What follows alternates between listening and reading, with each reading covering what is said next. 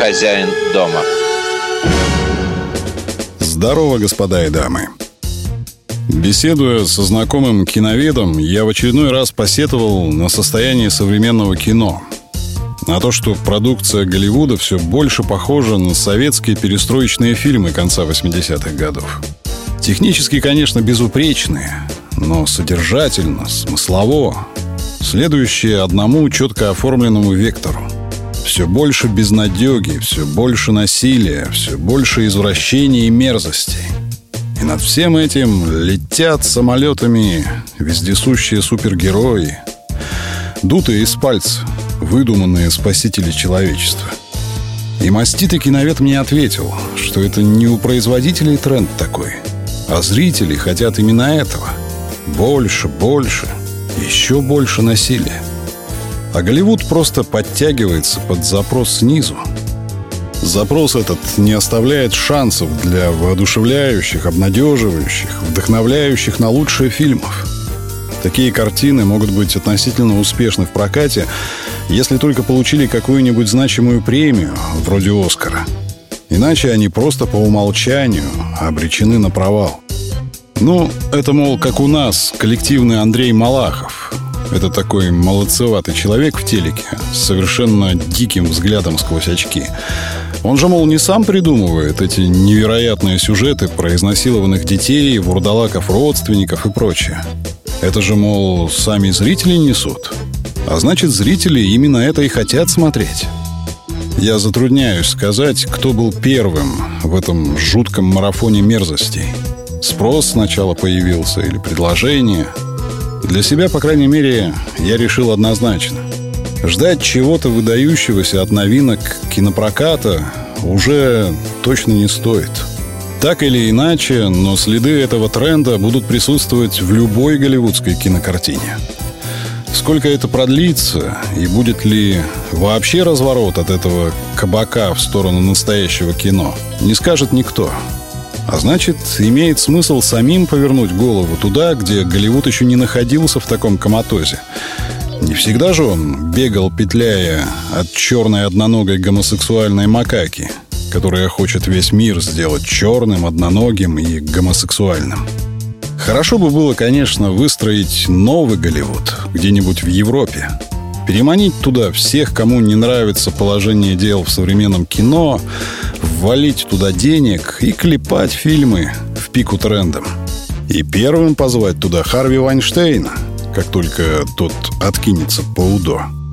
Однако, боюсь, такая операция под силу лишь объединенным силам старой нормальности – а им, силам этим, договориться между собой, к сожалению, пока не удается. А кто этот человек? Хозяин дома. Вот в 1982 году режиссер Сидни Люмит снял фильм «Вердикт» с Полом Ньюманом в главной роли. Я пересмотрел его на днях и очень удивился. Ведь не золотой век Голливуда, тоже закат, можно сказать. Но насколько это умная, точная, завораживающая картина – и сюжет, не сказать, что очень оригинальный. Повторенный много раз, вплоть до сериала «Лучше звоните Солу». Как же он интересно и современно смотрится даже спустя 30 лет. Удивительно. Я смотрел «Вердикт» в советском дубляже. И это самая адекватная смыслу аудиодорожка, хотя, конечно, весьма неважная по звуку. Но вторая дорожка намного хуже – Иногда смысл этих переводов диаметрально противоположный, я специально сравнивал.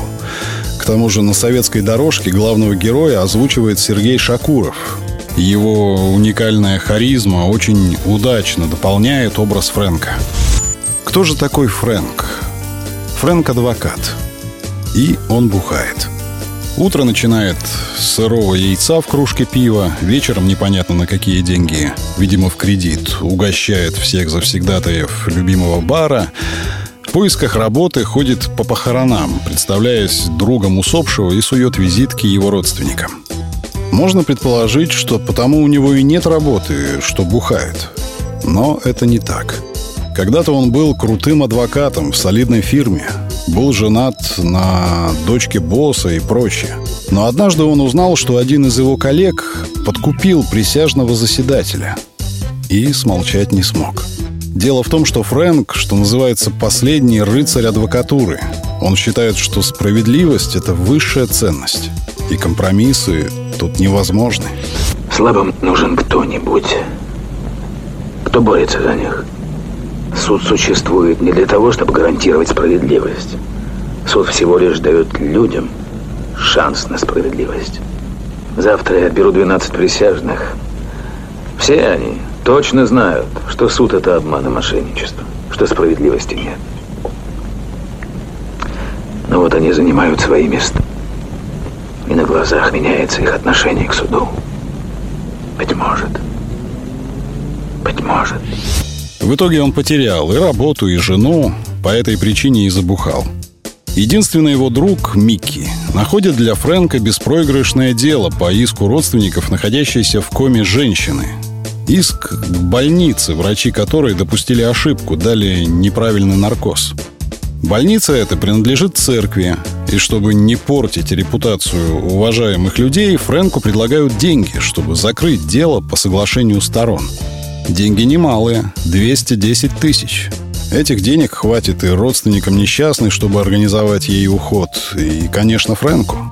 Но Фрэнк едет в больницу, чтобы посмотреть на пострадавшую, и... В общем, его прорубает. Он долго сидит у постели умирающей и думает. Думает о том, что они там, за стенами этой больницы, уже все решили. Кому и сколько заплатить, кому что сделать, чтобы все были довольны – вот только эта женщина лежит в коме. Она ни с кем ни о чем не договаривалась. Она пришла сюда за помощью, но не только не получила ее, а потеряла вообще все. Семью, детей, саму жизнь. И Фрэнк понимает, что он не может просто взять деньги. Ему нужно, чтобы виновные врачи были публично признаны виновными – он должен разрушить эту лживую благость, купленную страданиями несчастной. К тому же однажды он знакомится в баре с Лорой, которая, кажется, вполне поддерживает его в этом стремлении. Я понимаю, что от моих нападок на современное кино этому кино ни жарко, ни холодно. Я выступаю тут в роли тявкающей собаки, мимо которой медленно, но неотвратимо шествует караван – я понимаю, что большинство будет смотреть новинки, какими бы эти новинки ни были. Какой бы немыслимой пропагандой они ни наполнялись. Но все же, надеюсь, кто-то тявкнет со мной в унисон. Ну, например, представьте себе блокбастер со звездами первой величины, и одна из этих звезд воплощает на экране, скажем, образ людоеда. Нет, не какого-то там средневекового злодея, которому в конце отрубают башку, а одного из отряда спасителей мира, положительного персонажа. Такого спортивного парня с кубиками на животе, смелого и решительного, справедливого, немного деревянного, но от этого еще более симпатичного. Но вот, понимаете, есть у него хобби. Любит он запах жареной человечины по утрам. Думаете, не будут смотреть? Да в припрыжку побегут. Потому что спецэффекты крутые – Бюджет 500 миллионов. Красивые локации и тема сисек раскрыта. Ну а людоед, что людоед? Чем людоедов не видали? Вот Ганнибал Лектор, например. Но дело-то все в том, что Ганнибал Лектор был хотя бы пугающий. Зрители понимали, что он безумен, а значит, ненормален. И его априори нужно опасаться. А этот-то уже будет нормальным, правильным, хорошим. С чудинкой, да, но бояться его незачем, он же за нас, он в нашей команде. Он нас не больно зарежет. Чик, мы уже на небесах. С людьми, которые будут смеяться, жуя попкорн на этом фильме, а они будут смеяться. Я не знаю, что делать. Как с ними рядом жить-то? А ведь это только один из вариантов. На самом деле их множество. Дна-то нету. Дна не существует. Снизу стучат и стучат. Падать можно до тех пор, пока по деревьям скакать не начнем. Герой фильма «Вердикт» борется именно с этим.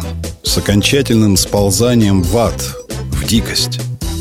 Ведь понятно, что судья куплен-перекуплен, что адвокаты ответчика уроды на зарплате и имеют неограниченный ресурс, чтобы сломить любое сопротивление. Любое. И да, жертве-то уже не поможешь. Из комы она не выйдет. Но есть все же что-то, что не позволяет Фрэнку петь в общем хоре. Что-то, что нельзя продавать ни при каких обстоятельствах. И лучше уж тупо бухать, чем видеть эти лица, которые не лица уже, а рыло. Потому что если продать еще и это, все, дальше жить смысла нет никакого. В этом плане дело, которое ведет Фрэнк, вырастает из обычного гражданского иска в судьбоносную для него историю.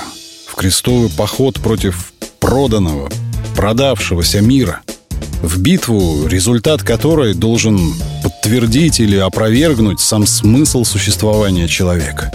А может это просто отчаянная попытка в последний раз плюнуть на ненавистные правила, которые никто не принимал, с которыми никто публично не согласится. Но в тишине кабинетов именно по этим правилам идет игра. Может, просто, как сказал один из персонажей этого фильма, не всегда можно предугадать поведение людей. Временами они вдруг обретают обостренное чутье на правду. Мы начинаем уставать от человеческого вранья. И умираем постепенно. Мы начинаем слабеть. Сомневаемся в себе, в своей вере. Сомневаемся в обществе. Сомневаемся в законе. Но ведь существует хорошо известная истина, следовать которой просто. Живи, словно ты веришь. И тогда ты обретешь веру. Чтобы поверить в справедливость, нам надо в себя надо поверить сначала. Пока, господа и дамы. Горячо рекомендую вам посмотреть фильм 1982 года режиссера Сидни Люмита «Вердикт». Посмотрите его. Он снят в те времена, когда в кино еще были герои. Не супергерои с суперспособностями, а обычные, нормальные герои. Пусть и слабые, и пьющие, но настоящие, не дутые. Мир они не спасали, но жизнь в этом мире, жизнь они поддерживали. Жаль, что эти герои умерли. Мне их очень не хватает. Хозяин дома.